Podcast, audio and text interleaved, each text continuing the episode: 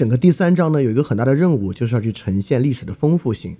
你说中国历史有没有一致性和相似的东西？当然有。比如刚才我们说啊，中国这个文言文制度啊，一直到五四白话运动之前，前后相继几乎没有改变，这个会成为中国文化本身高度相似和稳定的一个主轴线啊。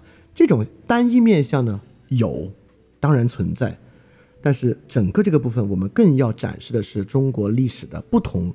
和中国历史的丰富性，把这个完全不一样的地方展现出来给大家看，这个东西呢，才能造，才能让我们真正拥有很多不同的视角。我们今天啊，就简单的从朝代更迭来看一看这个问题。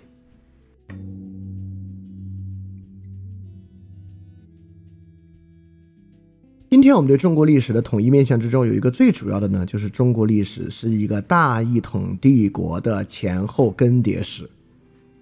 就比如国内一个著名的这个电动车品牌比亚迪啊，他们的这个车系呢，就是以这个朝代更迭作为命名的。他们现在已经发布的产品有汉、唐、宋、秦、元，而且我刚刚搜了一下，他们明年已经要发这个明这个车系了。所以 B 站上就已经有这么一个视频，这个视频叫做“留给比亚迪的时间不多了”，因为啊，中国没有几个朝代了。它的标题呢就是“夏商周、秦汉隋唐宋元明清”。你看，这就是一个简单而单一的朝代更迭历史面相，他把中国朝代当做。商迭夏，周替商，秦替周，往后啊，汉隋唐宋元明清，这就是我们对于历史，中国一直是这样一个大一统帝国的前后延续的历史。而正是在这种朝代更迭史的情况之下，这些各朝各代皇帝们的面目才会如此相似。从最早的皇帝到清朝的帝王们，他们为什么都是一一副面目呢？因为模式从来没有变过。这个大一统帝国的朝代更迭，当然啊，翻店的听众会比这个知识知道的更多。我相信大家都知道魏晋南北朝，知道五代十国，也就是我们当然不是一直如此的啊，这已经是一种丰富了。那有没有一些更丰富一点的视角？比如说？在两千七百年的文明史之中，各个朝代的时间尺度是什么样的？也就是说，问一个简单的问题啊：是魏晋南北朝的时间长，还是唐朝的时间长？五代十国的时间和元的时间是什么样的？等等的问题。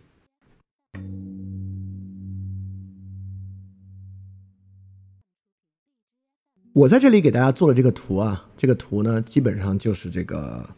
中国历朝历代时间长短和性质的一个简单的区分吧，非常简化的一个区分啊，它已经是个简单地图了，但这个简单地图已经足够我们打破这个呃同质化的朝代更迭史的这么一个想法了。首先啊，我们必须注意到，我猜啊，周朝比绝大多数人想象的要长得多得多，在我们这两千七百年的文明史之中，周朝基本上占了三分之一。整个西周、东周啊，延续了大概八百年的时间，所以周朝啊，真是中国这个历朝历代中啊，时间延续最长的。但在这个图上的周朝却是蓝色的，是什么意思呢？周朝还完全不能被划入到我们后面对于大一统帝国的想象之中。皇帝这个玩意儿啊，是秦始皇发明的，周朝没有皇帝，只有天子。虽然天子这个话呢之后也用。但意思跟皇帝啊可是完全不一样。周朝呢还是一个非常典型的分封制秩序，这个分封制秩序呢在历史上就占了大概八百年的时间。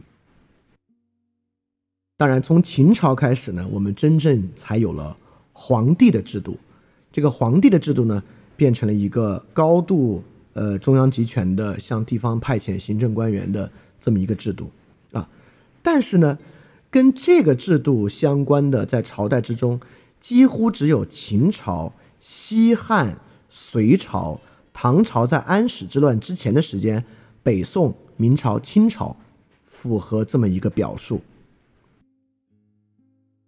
这里边啊，唐朝、隋朝，呃，就是秦朝和隋朝都非常非常短，十多年、二十多年时间就亡了，时间相当短。唐朝本来时间就不是很长，因为安史之乱之后啊，唐朝就彻底进入了一个节度使割据的一个阶段。在安史之乱之前呢，唐朝本身也就一百三十七年啊，这个这个完全这个大一统的这个中华帝国的时间啊，比我们想象的要短。而两个不被纳入啊我们这个王朝更迭序列的魏晋南北朝和五代十国。啊，五代十国时间要短一点啊，七十二年，但魏晋南北朝啊，二百八十六年之巨，啊，二百八十六年已经超过了其他这些朝代的时间了，就基本上跟这个清朝、明朝的时间二百多年差不多长了，比清朝、明朝的时间还要再长一点点呢。所以说啊，在两千七百年的文明史之中，符合我们这种王朝更迭叙事的。就是秦、西汉、隋、安史之乱之前的唐、北宋、明、清，加起来一千一百零一年的时间，只占这个两千七百年的百分之四十啊，更不用说把五千年文明史纳进来，就变成百分之二十了。当然，anyway，就是因为之前，呃，信史比较少，信史就是说文字记载比较少，所以说符合我们叙述的，在两千七百年的时间尺度之中，也只有百分之四十。就中国历史的面貌，当然不是一个大一统帝国的前后王朝更迭，更不用说啊，夏商周就完全不是这么一个大一统国家的更迭。夏商周是前后相继啊，在中国三个地方崛起的三种地方文化。周呢，更多在今天的陕西的势力范围啊，就是商呢，在河南一带。夏呢，在更往东边一点点的地方，所以他们三个并不是前后相继的替代关系，而是共同的关系。所以中国历史本身所蕴含的性质啊，比我们想象中的要长得多。这图中黄色的部分呢是比较符合这个大一统更迭叙事的，绿色的部分呢也很不一样。比如说南宋所遭遇的问题啊，和唐朝所遭遇的问题就完全不同。宋朝一改过去朝代这个由这个军阀、由这个军事将领掌握大权的时代，我们都知道杯酒释兵权嘛。宋太宗从宋朝之后呢，确实军事将领的权职职权被大大的限制和缩减了。因此，南宋遭遇到的问题可绝对不是唐朝所遭遇到同样的问题的。而且我这里面已经算客气了啊，就明朝后面。这个宦官跟东林党割据的时候，我还是把它算作这个大一统格局的更迭秩序之下。这里面啊各种各样太平天国啊，这些我都，就我闯王啊，太平天国啊，我都算他们，就是没由于，就是我我都我都没有把他们算到之外啊。就实际上，如果把它算进去时间呢，就符合我们叙述的一千多年时间还要更少，它应该会跌入一千年以内都是很有可能的。好，这也是个很简化的框架。这个框架只是说呢。中国历史所蕴含的丰富程度啊，比那种简单的前后更迭叙事要高得多得多。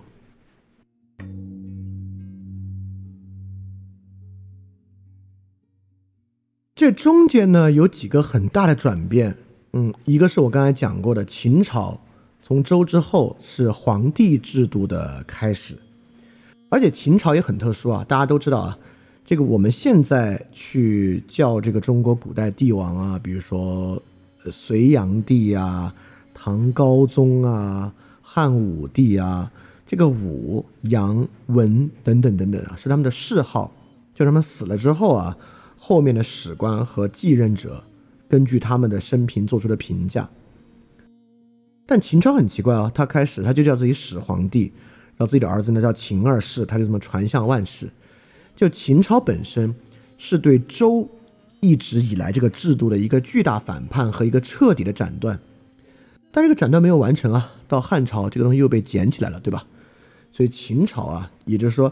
秦朝是对周一直延续下来制度的一个切断和反叛，但这个切断呢并不彻底啊，这本身就有很多很多值得说的东西。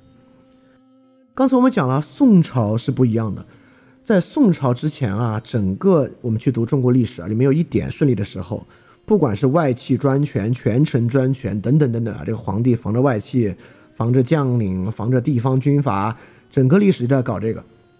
宋朝呢，这个军人权臣时代终结，文人政治开始。当然，这不是平等的开始啊，不是这个平安的开始啊。那你也可以搞宦官专权嘛，也搞搞也可以搞这个文人结党嘛。反正问题是不会解决的啊。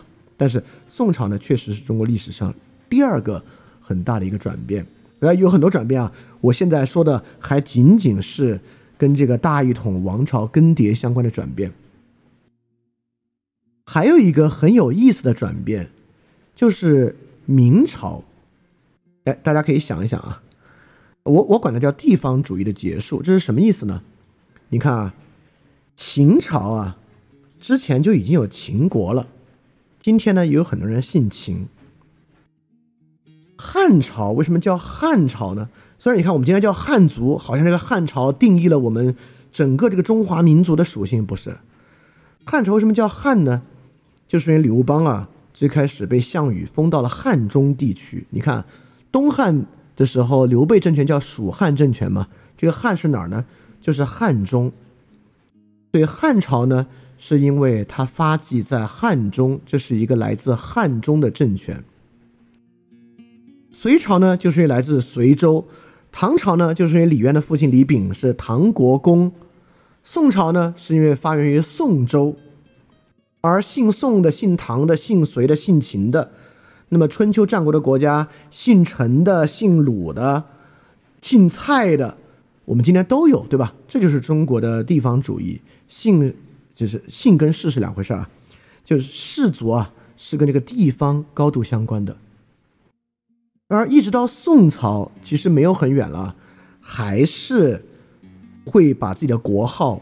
和自己的发和自己的权势的发祥地结合起来，也就是说啊，这个宋朝新立国号东西传到地方，说哎，更换朝代了，现在上的呢是宋朝，国号为宋，哦，下面就知道哦，新的这个皇上啊，皇皇帝啊，是从宋州发言的，是从宋州兴起的。这个在我们今天来看是个很奇怪的点，对吧？既然啊，我们是一个大一统帝国的前后更迭，掌管天下，你为什么要这么在意你是从哪个地方起来的一个政权呢？就说明啊，至少到宋朝，实际上地方主义的想法还依然很强很强。比如说明朝，哎，确实就没有按这个了，我们很少有人姓明。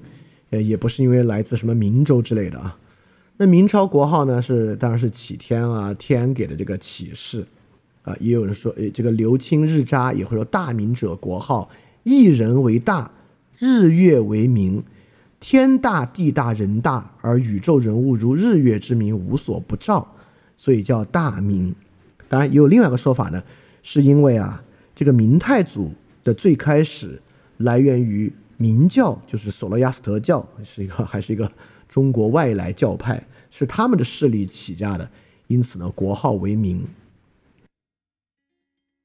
所以我们往前会看到啊，真正啊中国，呃，这个地方主义在宋朝之前的例外，一个是王莽篡权的新朝啊，这个蛮奇怪的，当然也不奇怪了，它要是新的嘛，它很快就消亡了。真正切断地方主义的是外来朝代元朝。元朝的国号元呢，来源于《易经》的乾卦，就天卦嘛。大哉乾元，万物滋始，乃统天。乾元，乾元嘛。所以这个元呢，就是厉害的不得厉害的不行的一个词了。所以叫元朝。当然，在元朝没落之前啊，其实来自蒙古的韩国韩王们对于国号这个东西没有那么在意。所以你会发现啊，就在朝代国号这个事情之上，也能看出啊。比起这个大一统更迭叙事之外，有更多非常非常丰富的东西在其中。而真正切断中国地方主义的，其实呢是一个外来的朝代，是一个非汉人政权——元朝。但清朝为什么叫清呢？啊，好像是他们的一个什么传说里面啊，这个清是一个神职，所以他们叫清。好，那除了这个之外呢，其实还有很多很丰富的东西在其中能够供我们去探究。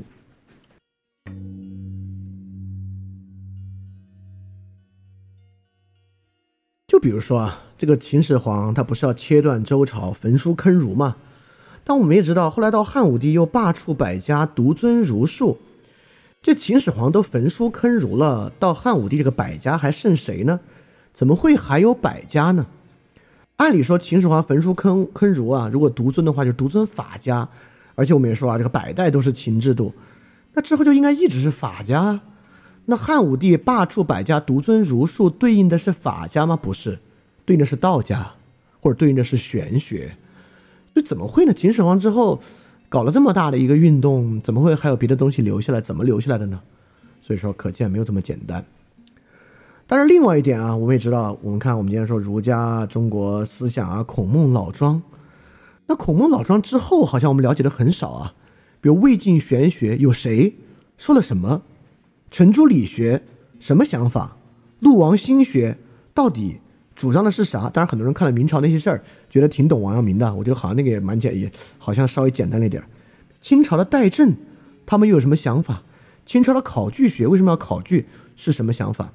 就孔孟老庄之后两千多年嘛，这两千多年中国思想史当然经历了很多的变化和迭代，但在我们就就觉得好像五四反儒批孔，好像中国思想在孔孟老庄之后没什么变化，当然不是，其实是有很多的变化的。其中一个重要的变化就与我们接下来谈的有关了。你看啊，我们一直也有一个对中国文化的想法，就是在五四之前。在这个西方船坚炮利打开国门之前啊，中国文化非常厉害，周边啊见谁同化谁，各种少数民族政权只要入主中原都要被我们同化。当然，最好两个例子是清朝和元朝，包括周围的辽啊、金啊，确实都受到了这个中国文化传统很大的影响。但是啊，这里面有个很厉很有意思的东西，从汉朝开始啊，佛教传入中国。中国其实被佛教文化非常深远的理想影响，就影响到中国有多次灭佛的这个经历。所以我们这个文化这么厉害，从周朝啊诸子百家一直到后面，怎么面对佛教好像还挺难有抵抗力的。其实真的是得到这个朱熹啊，有了这个理学之后，其实是儒家吸收了很多佛家之后，这个儒家啊才真正树立起来。我们怎么被佛教影响的？佛教的本土化又是什么样，对吧？这个就超出了我们对于啊这个中国文化逮谁同化谁这么一点啊。但实际上，佛教对我们是一次特别巨大的文化冲击。当然，这个文化冲击也带来了实际的政治冲击啊。我们知道魏晋南北朝时期有说这个南朝四百八十寺，多少楼台烟雨中啊，这个佛教是。跟这个中国政治紧密绑定了很长的一段时间的，包括在唐朝也是这样。包括啊，我们有时候也认为啊，这个中国，因为我们了解历史嘛，当然是从史书中获得的这个基本的材料了。我们一般都觉得这个中国的史书啊很真实，很有参考性，因为你老听说啊，这个中国史官能够维护这个历史事实，不惜得罪君王，比如司马迁啊。就被这个汉武帝施以这个腐刑，但第一啊，其实司马迁不是因为写史书被汉武帝施以腐刑的，而是因为汉武帝要惩罚一个出征失败的军官，司马迁维护这个官员才被处以腐刑的啊，是这个原因。第二，你也要想啊，皇帝权势那么大，生杀予夺，历史上能出几个有节操的史官啊？那大多数史官当然也是粉饰太平，去证明他当朝人的这个合理性啊。实际情况当然是如此。所以，不管是史官啊，还是文人士大夫啊，感觉有这种能够牵制这个皇权的一面，实际运作之中当然都没有那么简单了。这个人还是怕死，人既贪生怕死，人也这个爱财、呃爱权、爱民。在这些情况之下，就绝大多数时候啊，就出不了几个真正列杰的这个史官与这个士官啊。绝大多数史官和士官呢，也是为帝皇的马首是瞻。而且很显然啊，就这套体系是约束不住皇帝的。我们当时讲过啊，就是我们现在知道什么汉武帝啊、汉文帝啊、隋炀帝啊，是他的这个谥号，也就是说死后啊，给你的一个评价。你看，这个确实是某种约束，对吧？你活着的时候，你可以作威作福啊，但你死了，给你盖棺定论。比如说周幽王，幽这个词啊，炀帝、纣，这些都是很糟糕、糟糕的词啊。你活着的时候作威作福无所谓，死了之后给你弄一个坏的谥号，千古骂名，好像皇皇上也蛮怕的啊。真的吗？完全不是如此。你看之前都叫什么帝什么王，怎么到唐朝变成什么什么宗了呢？比如太宗、玄宗、中宗、显宗，怎么会变成宗了呢？这个宗啊是他们的庙号，谥号呢就是你死了之后追封的一个称号，庙号呢是你死之后你那个庙的号。之前啊只有超级巨大工业的帝王才有庙号，但是到唐朝呢，就是越往后汉朝往后就是了。这个庙号开始走向普及，而且唐朝的这个谥号开始脱离了周朝的谥号体制，变成了一个每个皇帝啊都什么大威大德、什么至尊等等等等的一个巨老长的名字。就这个谥号体系啊，靠这个官员根本维持不住，庙号也维持不住。除了那种很糟、很糟糕、很糟糕的皇帝，人人都有庙号，庙号呢某种程度上替代了谥号。但后来庙号啊，也基本上都是夸了，所以靠这个死后盖棺定论，能够对皇上进行约束的这个史官与文官体系，其实基本就是破产。那么到这个清朝啊，什么呃顺治啊、乾隆啊这些，既非谥谥号也非庙号，它本身就是变成年号了嘛，就直接用年号来称呼，因为清朝年号守的比较好啊，基本上一任帝王就一个年号。所以就直接用年号相称，所以一直从周朝延续下来这么一个评价的体系。那周朝人也很知道，知道在位的时候你是怎么也管不了他的啊，他那么大那么大权力，所以你只能用他死后的评价管他。这个确实一度很有用，但这个用处呢，最后也慢慢慢慢废掉了，就说明我们一直所宣扬的那种史官、文官与帝王的张力没有想象中那么强。当然，你如果足够现实，你也知道怎么可能有那么强的，对吧？对这些啊，可说啊，我们过去对中国历史和思想史的了解，其实确实是比较匮乏的。我们所掌握的都是一些非常简化的模式、地图和谈法。真正进入历史事实之中呢，其实它之间的差异还是非常非常大的啊。所以整个这个部分呢，我只是给大家稍微展示一点点这个历史本身的丰富性，也是我们之后要去努力的部分，能够产生更多的视角的来源。就是看到其中多样和丰富的部分。